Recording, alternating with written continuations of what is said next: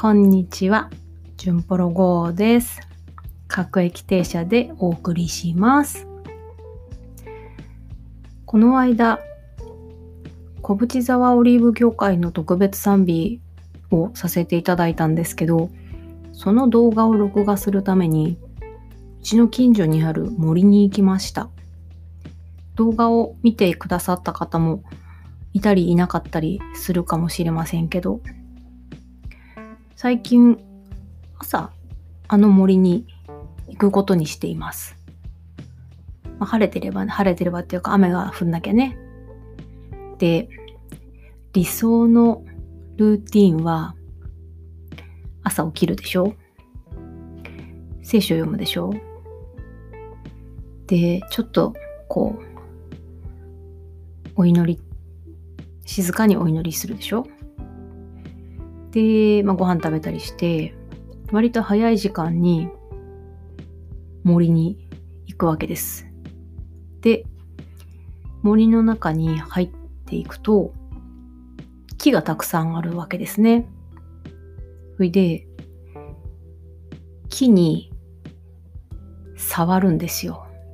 両手でね、こう、幹を包むように、木の幹を触るのね。で、木の幹の中には水が流れてるじゃないですか。根から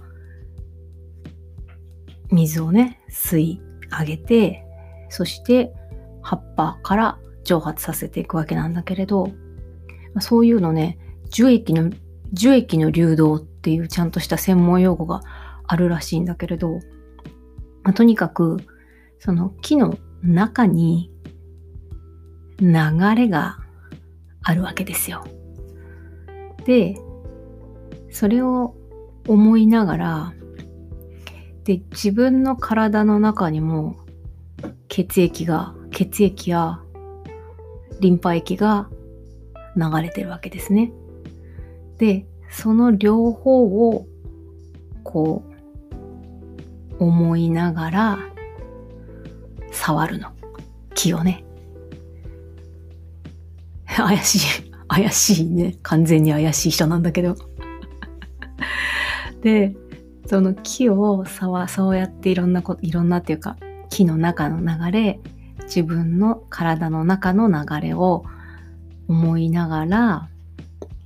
朝読んだ聖書の言葉、場面を思い巡らすわけですよ。わあ、クリスチャンみたいまるで。で、その時間がね、とってもいいですね。でもそれをやるためには、そこまで行くためには、朝ちゃんと起きて慌てずに聖書を読まなきゃダメなんだけどね。その時間がないと、木だけ触ってるだけだと、まあ、60点かな。まあ、でもね、60点でもいいんだけど、でも面白いことに、そのね、その60点の中のね、体験としては、そうやって木の中の流れを感じながら、自分の中の流れも感じながら木を触っていると、体がふっと軽くなる瞬間があるんですよ。それがね、面白いなと思って。人間の体っていうのはいろんなことが起こりますね。まあ、そんなことをそんなことをしながら、そして森の中にまた入っていって、散歩して、また帰るというのを、朝の散歩は30分ぐらいしてますね。だいたい朝と夕方と分けて散歩してます。話が変わるんですけど、このコロナ禍と呼ばれる時期に、時期っていうか、ことになって、3月、4月、まあ2月の半ばからかな。2月、3、2月、3月、4月、もう4ヶ月近く経とうとしていますけど、本質を考えさせられることが多いなって感じています。皆さんどうですか？いろんな、まあ、いろんなことがあるんだけど、最近富に私が考えさせられるというかことはうんなんていうかな難しい言葉使っちゃうと硬い言葉使っちゃうと言論の自由とか表現の自由とか思想の自由とかうん、そういうことを考えさせられてますね。で今こういうこと世の中がこういうことになっているので、まあ、いろんな意見があるわけですよ。それはマスコミしかり身近な人しかり自分と異なる意見を持っている人がたくさん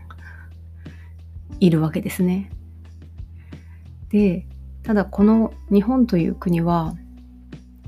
一応こう民主主義国家っていうか まあ自由の国自由が憲法でいろんな自由が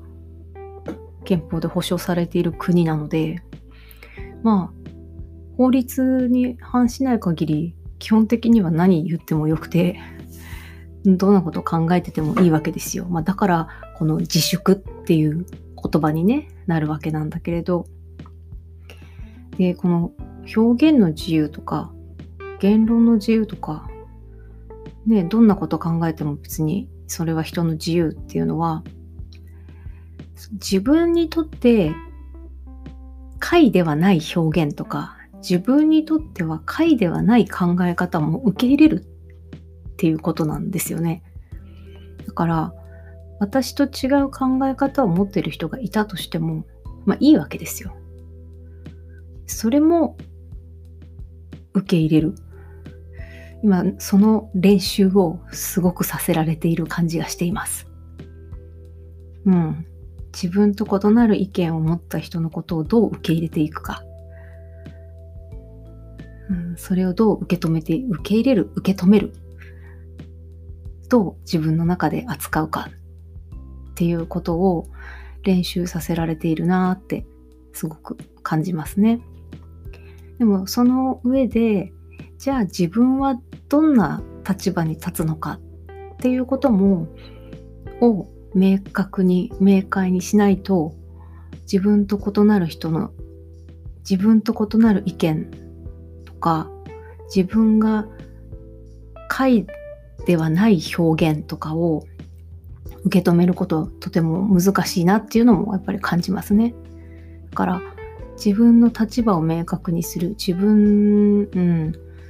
そのことも問われるなってすごく感じています。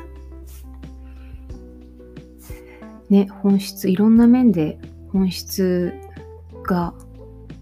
を考えさせられたり、本質があらわになったりしま、していますね、今、いろんな面で。社会も個人もそうだなって思いますね。いろんな読み物なんかを読んでいても、個人が自分のこれまでの生き方を問われてる時が来ているっていうようなことを書いてる人はたくさんいるし、いや本当にそうだなと思うんですけど、ね、なんかこう、ちょっと話ずれちゃうかもしれないけれど、こんな時だからこそ、ああしよう、こうしようとか、そういうことがたくさんたくさん聞かれる一方で、やっぱり今までやってたこととか、今まで考えていたことの延長でしか人は動けないんだなっていうことも感じたり私はしています。だから新しい生活様式って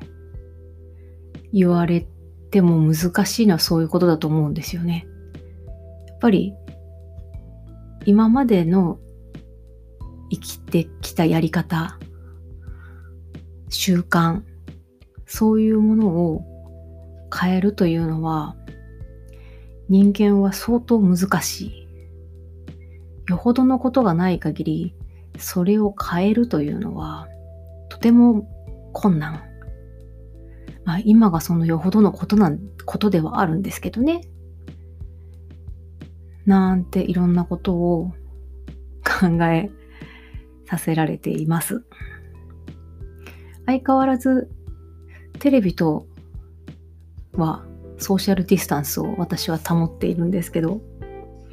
新聞読んだり、ラジオ聞いたり、ネットの記事をちょこちょこ見たり、まあしていますけど、